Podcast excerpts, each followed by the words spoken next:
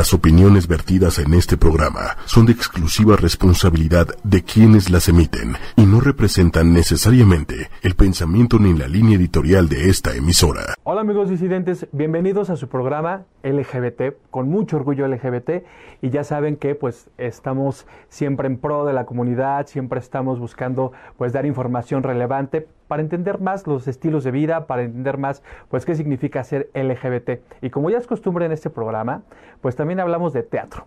¿Ok? Y el teatro pues también termina por acercándonos a diferentes estilos de vida, personajes, personalidades, pero sobre todo también el teatro es un espejo de la sociedad. Y pues qué mejor que hablar de este espejo para sentirnos identificados, pues de hablar de los juegos. Los juegos que los seres humanos a veces hacemos muy perversos, porque no siempre los juegos son sanos, ¿estamos de acuerdo? Pues pero pues a los adultos nos gustan los juegos perversos algunos más que otros, pero definitivamente si son de tres, son mucho mejor. ¿Ok? Así es que les doy la más cordial bienvenida a la obra Juego de Tres. Por favor, un aplauso. ¿Vienen perversos? Bastante. Ah, Siempre. ¿Así de plano? ¿Quién es el más perverso de aquí? En el personaje, claro. Por lo visto, Por lo visto tú. Yo veo que tú eres perverso. a veces, a veces, cuando uno hace teatro tiene que ser bastante. Ah, no, tiene que salir todos los demonios, si no, no se puede. Claro, Y sobre claro. todo porque el personaje lo exige. Sí. Ah, va, y, va. y más. Exactamente. Curiosamente los dos perversos nos tienen en medio. mira. Ah, ok. Fichados, es que exactamente, súper fichado el asunto, ¿no? Oigan, pu- pues qué padre que muestran esas historias que son muy humanas y muy reales, evidentemente, eh, y son parte del ser humano. A lo mejor uno que otro espectador le puede causar ruido, pero pues está padre que siempre cause ruido a que pase diferente, pues toda condición humana, ¿no? Así es, pues sí, es, es realmente, eh, pocas veces se ven historias como estas llevadas al teatro, pero aquí, bueno, tenemos nosotros la fortuna de presentar este montaje, juego de tres, que está compuesto por dos piezas teatrales. Las piezas teatrales generalmente son de un tiempo mayor, este, reducido y que abordan como temáticas comunes. En eso se enfocó una de las grandes dramaturgas, que es la maestra Gabriela Inclán, que nos dio estas obras. Y pues fíjate que nos sentimos muy felices por un lado porque eh, una de las obras que conforma este montaje se llama Escaleno. Escaleno es una de las cartas más fuertes de la maestra, una obra que se ha montado desde hace muchísimos años. Se ha montado en Argentina, en Cuba, en Inglaterra, cuatro veces en Francia, de hecho tiene premios y es como de las obras que más ha impactado de la maestra Inclán. Y por otro lado, otra obra que es inédita se llama Ángel Perverso, y que justamente aborda una temática muy similar, eh, que además son historias que lamentablemente eh, a veces son secreto a voces, pero son más comunes de, lo que uno cree. Y sobre todo ahorita que está todo este destape de, gente con poder, productores o, dueños de espacios, jefes, que están abusando de su poder. eh, y ejerciendo eh, una manipulación sobre sus subordinados eh, y a algún punto donde pues pueden llegar a haber suicidios no o cualquier tipo de accidentes bastante lamentables Bueno, el poder siempre corrompe, ¿no? Además, sí, claro. O sea, corrompe toda ética. Sí, Y pues, Por también... eso no hay que tener ética. Pues para qué nos complicamos la vida si la ética estorba, ¿no? Exactamente. Bueno, inclusive la falta de ética puede pues, corromper el mismo amor. claro. Mira que ya vamos a llorar acá. Yo he sufrido varios actos este, muy poco éticos. y muy perverso. Y muy perversos sobre todo. No es cierto. Este... Pero a ver, eh, ¿por qué la perversidad Eh, es el tema central de la obra o no? ¿O lo hacemos natural, más humano el, el término del juego? ¿Por qué lo podemos naturalizar en esta obra? Creo que dentro de la vida y los mundos de los propios personajes ya es el común. O sea, ya no es como vamos a ser perversos, sino ellos ya se manejan en este juego de codependencia entre el víctima, bueno, el agresor y la víctima. Oh, mira. Ay, perdón. y bueno, este juego de justo de codependencia de en el poder, pero también yo, mi personaje se llama Nina. Y también tenemos a nuestro compañero que interpreta a otro personaje, Daniel Sandoval, que ahorita no está. Entonces nosotros eh, queremos agarrarnos un poco de la experiencia y de la fama de este pintor, fotógrafo. Obviamente... Que es manchadísimo. que él lo sabe. Me llegaron rumores, ¿eh? Que eres bien manchado. súper, súper manchado. Ajá. Y lo es, entonces. ¿Lo sabe? ¿Estamos hablando de personaje o de Este- No estoy entendiendo. Se mitifica todo. De- ambos, ambos. No, no, sé si me lo. Miren que las verdades que a veces sueltan los actores. mm, es para lavadero, ¿estás de acuerdo? De hecho, También hay mucho aquí obra, además de perversión, o sea, sí hay perversión, pero a mí en general cuando encaro algún personaje no me gusta juzgar al personaje.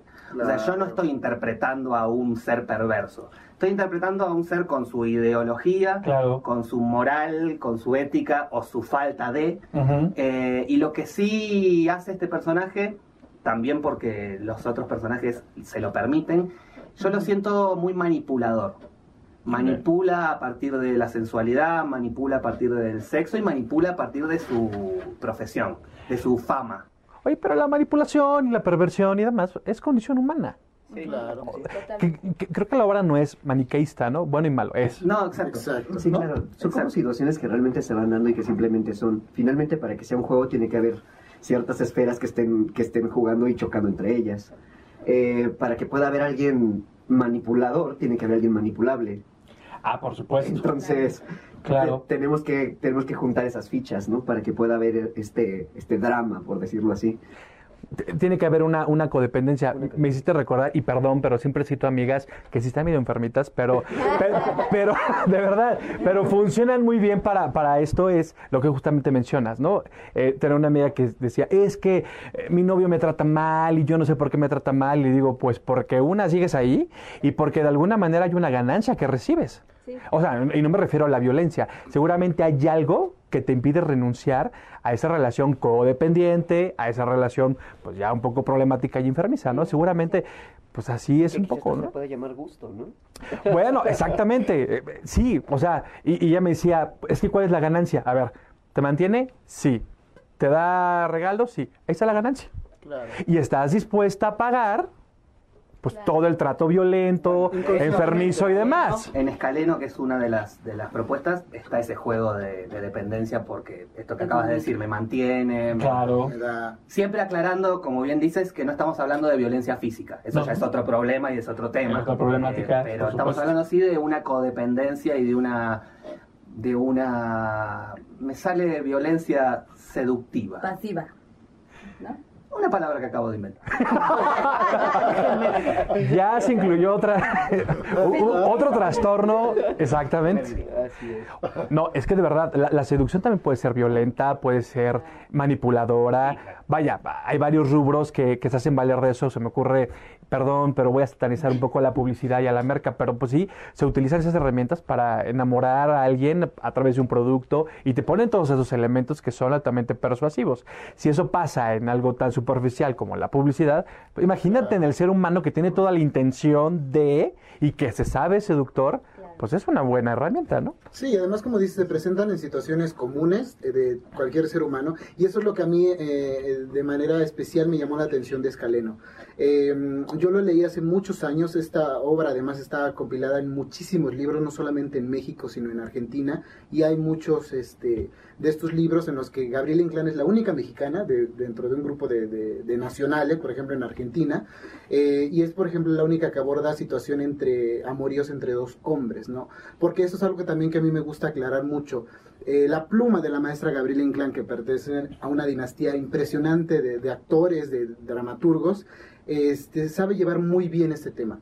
Porque el otro día mencionaba yo muy pulcro, porque de repente a veces el, el tema de la diversidad o de la homosexualidad a veces es ensuciado por el morbo, por cosas que digo sí está bien y hay un tipo de público y lo respeto y digo a todos hay que bueno, diversidad pero no todo debe de enfocarse de esa manera. Entonces, cuando la gente va a ver, independientemente de que haya un desnudo o haya un beso entre dos personas del mismo sexo, se van a dar cuenta que lo fuerte de la obra es justamente este juego psicológico y el maltrato físico, que como menciona mi compañero Alejo, no existe aquí, pero el psicológico es a veces el más difícil, porque tarda más años en Ah, que claro. te des cuenta de, las huellas que deja, de reaccionar, incluso de atreverte a que todo eso pare, ¿no? Y pues muchas personas se, se- se suman a este juego. En el caso de Escaleno, estamos mi compañero Edwin y yo este, en esta obra junto con Dagmar Ruiz, quien justamente interpreta a una maestra, maestra de 40 años, una mujer guapa, muy conservada y que seduce a sus alumnos. Algo que también se da muchísimo y como yo lo, di- lo, lo he comentado otras veces,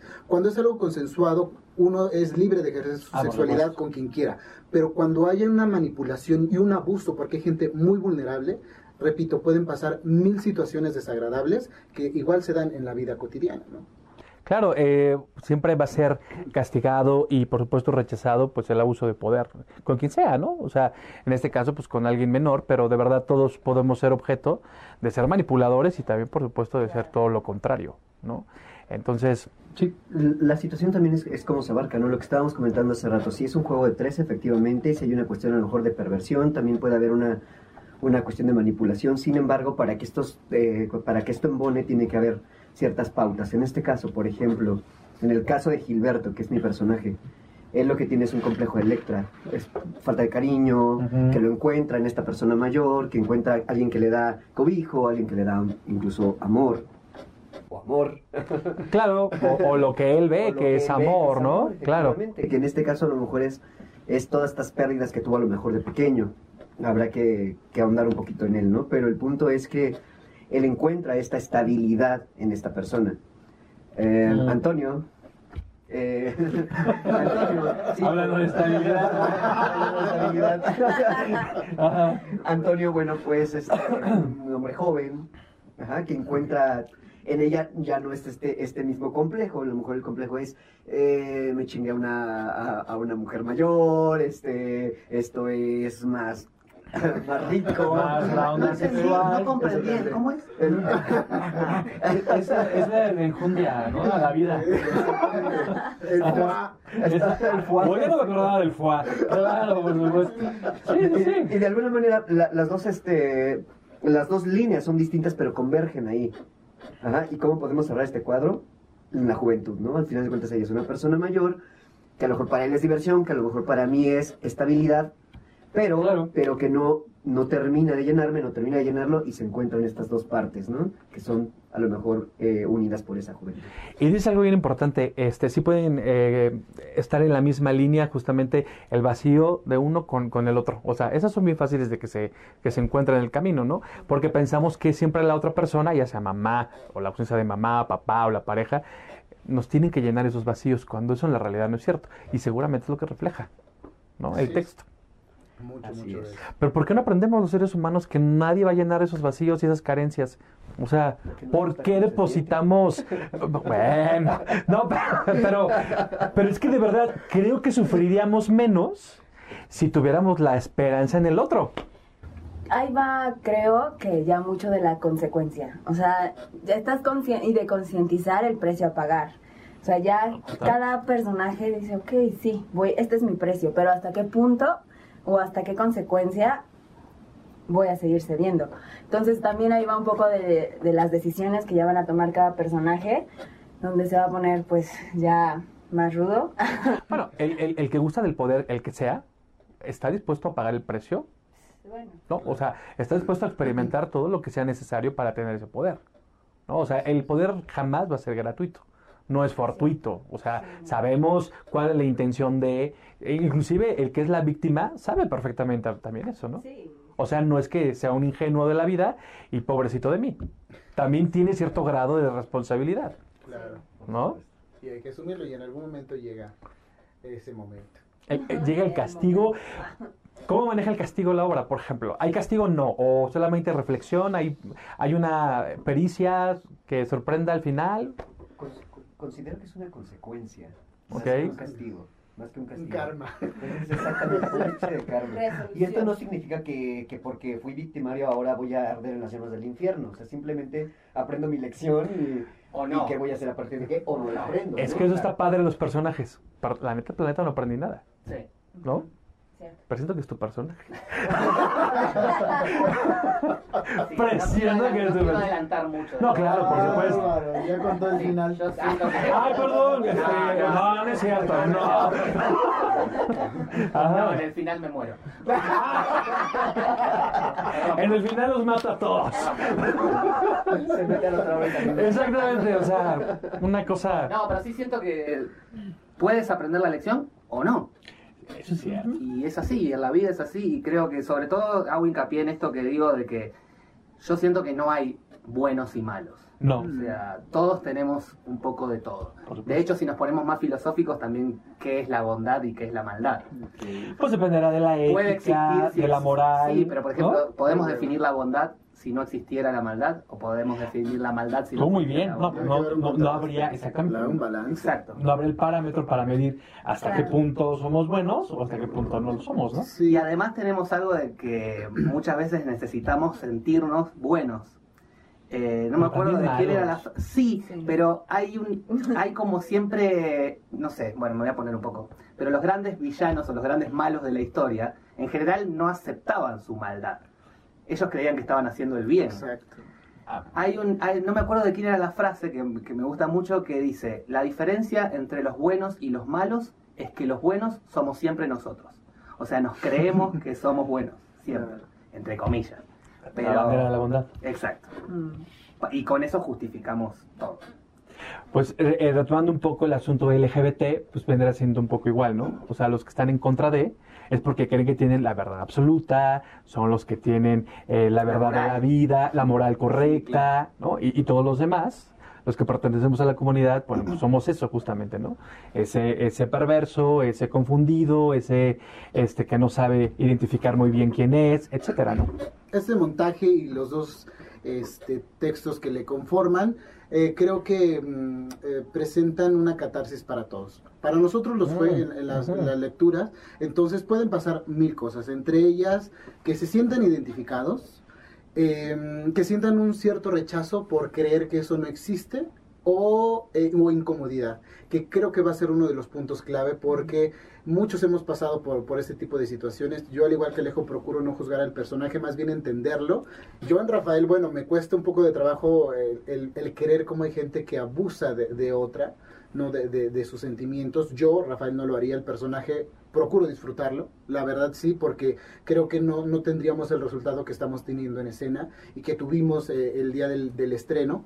eh, y que además fue gu- gustó mucho, gustó mucho, porque hay mucha gente que, que a veces se incomoda, te digo, con, con estas historias. Claro. Y creo que también ayuda en la parte de, de gente muy sensible para aprender a, a descubrir su sexualidad, saber qué es lo que quiere, no lo que te imponga este, una sociedad y, eh, y aceptarlo y disfrutarlo, que además eso es algo que ensalza muy bien el- el- la obra, la música que tenemos y que justamente eso es, esa es una invitación a que disfrutes tu sexualidad y lo disfrutes de una manera responsable y con quien tú quieras. Y a cualquier edad es válido además descubrirlo y permitirte. Y como lo acaban de mencionar, pues aparte si es consensuado, pues tú puedes hacer de tu cuerpo y, y andar con quien se te pegue tu gana porque pues, es un juego de adultos, Así es. ¿No? O sea, se, se vale que los adultos jueguen, pero de manera este, responsable, eh, aunque sea con ese toque de perversidad. A mí el término perversidad me genera ruido este, en el sentido de, ay, ¿qué es perverso? ¿Qué no? O sea, es un poco, exactamente, o sea, porque para lo que me dice perverso, a lo mejor para otros es algo muy light. ¿No? O sea, ¿hay en serio que eres perverso? No sabes lo que yo hago. O sea, puede ser un poco el asunto. ¿de verdad? y yo me creo el más perverso del planeta. Y, y- y no es así. Aparte que es perversidad como tal, ¿no? Por ejemplo, en, la Edad Media el concepto era un acto perverso, por ejemplo, masturbarse, porque era derrochar vida. Es que de ahí viene un poco el término perversidad. O sea, ¿cómo te atreves a derrochar vida este, a través de una masturbación? ¿No? Es ser un acto perverso. Y hoy hasta se agradece. público. Hoy en día hasta hay campañas que promueven la masturbación. Tiene que ver que como decía Rafa, también con las imposiciones sociales. Exactamente. A partir de, Sí. de la evolución, yo a veces le digo Les involución. dije, público. Estoy hablando al- Porque está en la campaña en pro de la masturbación. Exactamente. Sí, pero no sé, qué sé yo, por ejemplo, los griegos hacían orgías en los gimnasios. Y no era perverso. y no era perverso, era ¿No? normal, natural. Es depende de la época. Eh, eh, ¿En qué momento nos cambió el chip? ¿No? Exacto. Pero, eh, bueno, por lo menos la historia registra que esta moral cambió más por asuntos económicos, políticos, moralinos, también. obviamente religiosos. Sí. Porque de verdad hay, hay, este, hay culturas que desde uf, han sido ah, este, muy abiertas al asunto, ¿no? En este caso, pues los griegos. ¿En, en qué momento de la historia cambió el chip? Por, como Claro. es el negocio de la iglesia finalmente. O sea, la gente va a pagar porque le digan que sí vas a mejorar y ya vas a ser bueno, cuando pues, volvemos al concepto de qué es bueno, qué es malo, qué es moral. ¿no? Cada quien debería elegir su propia moral, de verdad. Porque, Pues lo hacemos en cierta forma, nada más. sí, que- pero a través de la clandestinidad y a través del obscurito, eso no se vale. momento, pero por cuánto tiempo sigue así, no lo sabemos. De verdad, el tipo de teatro que escribe la maestra Inclán es siempre teatro muy fuerte, muy confrontativo. Tiene obras que abordan lo- la matanza del 68, Ujú. eh, de las primeras presas políticas cuando surgió eh, la guerra de independencia, este tipo de obras. Y creo que hay gente que puede decir, wow, qué padre que nos muestre una realidad, porque muchos de, su- de sus textos están basados en hechos reales.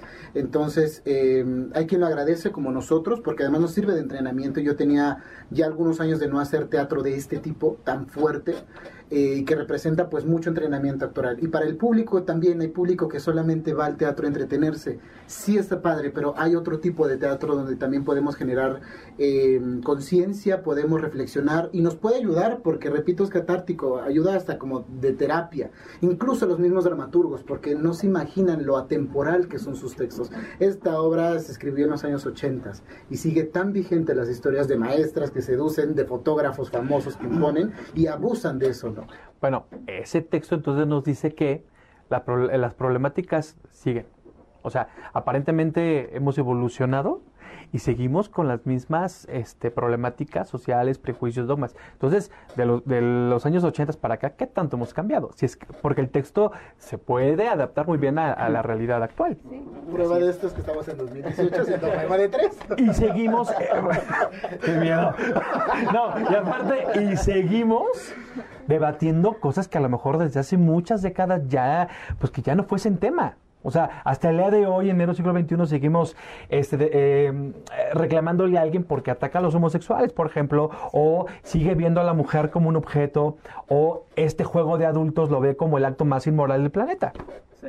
Además. ¿no? O sea, todavía es debate. Entonces, quiere decir que el texto es atemporal y, y seguramente lo va a ser hasta que no nos cambies de chip, Exacto.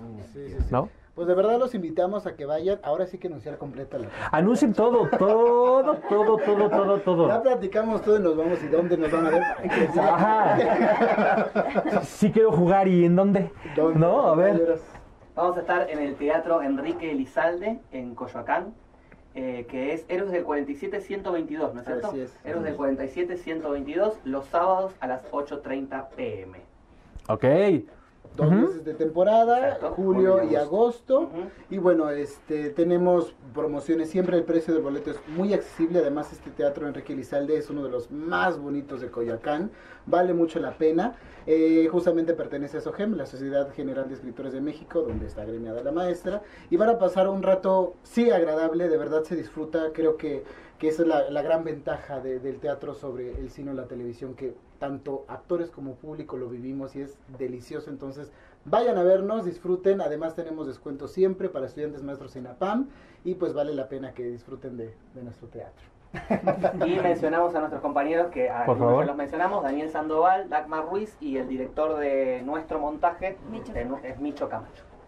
Coyoacán aparte también es una eh, pues, una delegación que se ha caracterizado por ser multicultural, donde pa- parece que cabemos todos. ¿No? Yo lo sé, yo lo sé, pero creo que de alguna manera es- eh, se adapta más, ¿no? A- Sí, a- sí, claro. tenemos cabida de alguna manera todos y después ahí se pueden tomar un café o después tomar una copa, vaya, como que todo se presta para ir siempre al teatro. Sí, vale la pena. Y rápidamente también mencionar a nuestros patrocinadores, generosos patrocinadores, gracias a ellos fue posible hacer este montaje. La agencia de viajes FAM Servicios Turísticos, por creer una vez más, es el cuarto proyecto en el que vamos de la mano y nos han apoyado con todo gracias a Pedro Encarnación y a Javier Alfaro. Y pues bueno, la invitación para todos aquí y para ti desde luego para que disfrutes nuestras perversiones y nuestra moral. Y ya después yo les puedo enseñar las mías. Ah, Nos avisos de tu temporada. ¿no? Les aviso de mi temporada. y, eh, lo mío va a ser un monólogo, gracias. Y nos despedimos desnudando. Exactamente.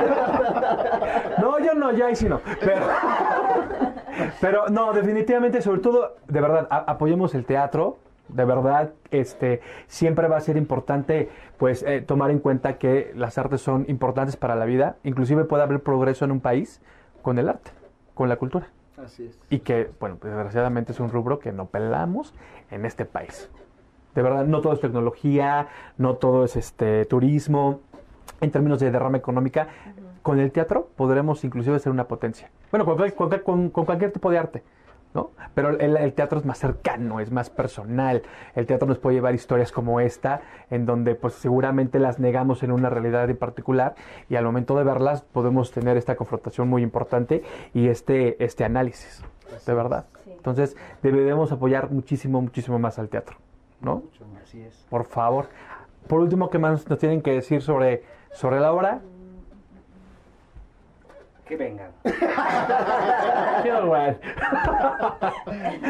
Perfectísimo, pues muchísimas, muchísimas gracias. Ahí estaremos. Gracias por darnos estas obras, pues que son muy importantes y que reflejan pues la condición humana. O sea, no, no es un asunto que me saque la historia de, de- de- de la mano. Simplemente es rescatar algo que el ser humano vive y que a veces negamos. Así es. Sí, pues Definitivamente. gracias a ustedes por la invitación, porque también creo que una parte importante es la difusión. Por supuesto. Y sin ustedes también sería un... No somos nada. No, somos nada. No somos nada. No, y sabes que también, eh, no quiero que se me vaya esto. También en lo particular como espectador agradezco el que sigan existiendo historias que toquen a la comunidad LGBT. ¿no? Y sobre todo historias en donde no descansen lo típico de la problemática es la homosexualidad de alguien. No, la problemática es la homofobia.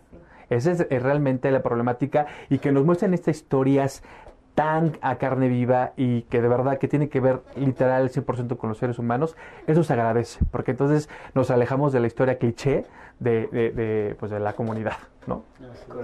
Hay una cosa también muy importante. Creo que debemos considerar que estas historias, por ejemplo, eh, sí, efectivamente tienen un... Y lo un- conductor, Y lo conductor, efectivamente. Hay una, una cuestión homosexual, por ejemplo, en este caso. Pero eh, yo creo que aquí no, no es tanto que sean dos hombres o que sea hombre-mujer, sino que las situaciones pueden existir independientemente de que no fuesen dos hombres, independientemente Claro. de que no hubiera Ah, mujer por de por medio. Entonces esto nos hace iguales precisamente, porque no es un- una, una situación que le, que le puede suceder a mujeres, a hombres, sino que nos puede suceder a todos. Ajá. Claro. Independientemente de nuestra cuestión sexual. Entonces es una problemática social que se viene para todos independientemente del género. Y que sin embargo, en este caso, le pasó a alguien de género, ¿no? Entonces, Claro, pero- sí, por esa parte. Que eso también debería ser en la vida, digo, el género o la sexualidad de cada uno no nos define como seres humanos. Entonces, claro.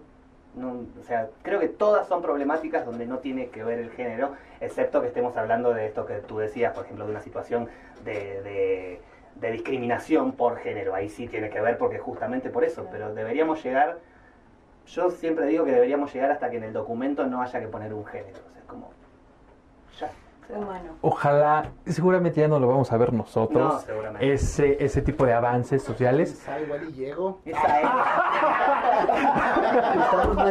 Igual así renuevo el acta. Es- Pues yo espero que sí. La verdad sí yo soy un poco pesimista, pero